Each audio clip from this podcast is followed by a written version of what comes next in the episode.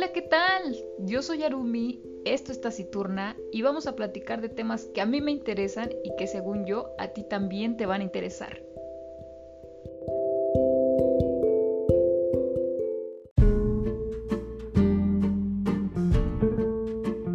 Surimi, Surimi. ¿qué? ¿Qué pasó? ¿Qué onda? ¿Qué? ¿Qué? ¿Qué onda? ¿Ya vamos a grabar? ¿Y de qué a hablar o qué? ¿Cómo que de qué? Pues tú eres la que vas a dar la reseña. Sí leíste, ¿verdad? Ah, sí, este, este, sí. Mm, eso me suena como a que no. Que sí, que sí, que sí leí. ¿Por qué no me crees? Pues porque ya te conozco, o sea, siempre estás en las nubes. Pues precisamente de eso voy a hablar. ¿De estar en las nubes? O sea, ¿de lo distraída que eres? Ah, ¿qué?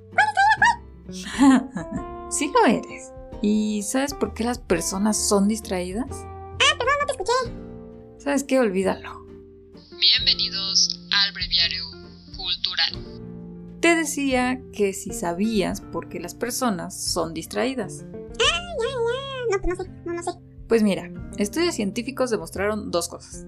Que aquellas personas que son más distraídas es porque las tareas que realizan son muy fáciles y pues ellos no toman como reto aquellas acciones. Digamos que ya lo hacen mecánico. Y bueno, ellos prefieren hacer este tipo de actividades que aquellas que presentan un reto. O sea, son flojos, son flojos. Pues no, porque no es como que sean muy conscientes de eso. Es más bien parte de su cerebro.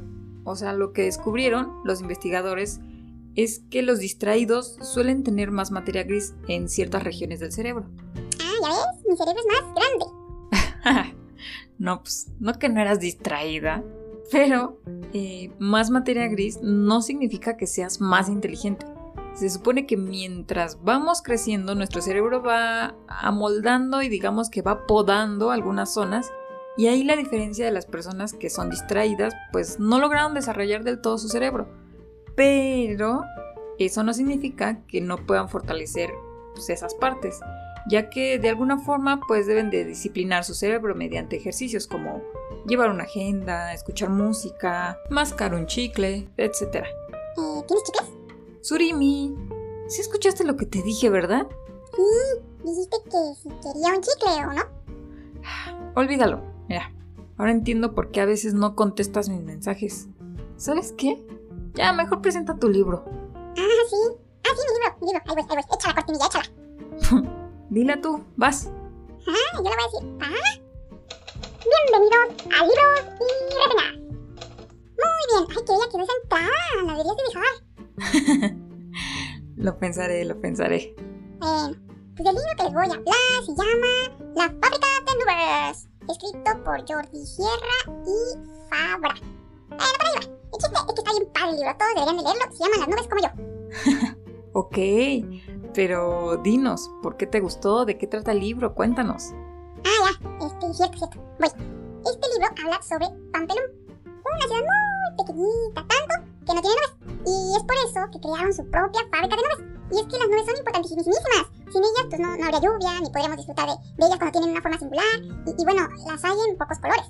Pero en Pampelún pasa algo terrible. A Pluk, que es el pintor de la fábrica, se le acaba la pintura. Y si se preguntan cómo que es pintura, pues así, como lo escuchan, las nubes son pintadas, una por una. Y bueno, están los tres colores principales, que es el blanco, el gris y el negro. Y pues que se acaba, se acaba la pintura y Pluk no sabe qué hacer. Nunca le había ocurrido algo similar en sus 15 años de trabajo. Así que pues tiene que improvisar de alguna forma. ¿Y qué crees que hace? Ah, pues no sé, eh, avienta así las nubes. Aparte, pues, pues, ¿qué tiene si no las pinta? Al final es vapor de agua, pues pueden salir así, ¿no? No, ¿cómo crees? La pintura de las nubes es como la, como la ropa para nosotros, ¿sabes? O sea, aquí poca imaginación. Oh, ya, perdón. Entonces, ¿qué hace Pluk? Le avisa a su jefe. Sí, ¿te enseñó el plan? No, es un hombre muy ocupadísimo y Pluk pues, no puede molestarlo. Así que busca otras pinturas para solucionar el problema. Y pues empieza a pintar las nubes de... ¿De qué? ¿De qué? Pues léelo, si quieres enterarte, léelo. Esto es reseña, no es spoiler. No, cuéntame el libro completo. Uy, ya, ya entendí. Aunque ya vas entendiendo. Perfecto. Ahora diles a todos por qué estás reseñando un libro infantil. Pues porque hace poco, el 2 de abril, fue el Día Internacional del Libro Infantil. Y porque también ya estamos en el mes del niño. Y algo así era, ¿no? ¿Sí era eso? sí, estás en lo correcto. En esta ocasión le pedí a Surimi que recomendara un libro infantil. Creo que las historias infantiles a veces pues, son más ocurrentes que la literatura de los adultos. Y bueno, este libro que le di a Surimi es mío. Lo leí hace algunos años y por lo que veo, pues no recuerdo qué pasa. Así que pues, tendré que volver a releerlo para saber qué pasa con la fábrica de nubes. Esta ha sido la reseña de la semana que gracias a Surimi pudo ser completada. Y pues no sé, ¿algo más que agregar, Surimi? Eh, pues no, que lean el libro y que me recomienden más. Ya como que estoy agarrando el gusto a leer. Exacto, esa es la idea. Qué bueno, qué bueno que te haya agradado el libro.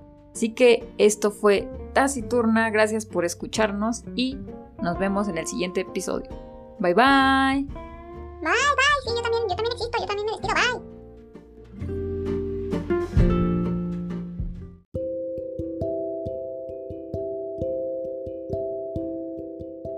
Esto fue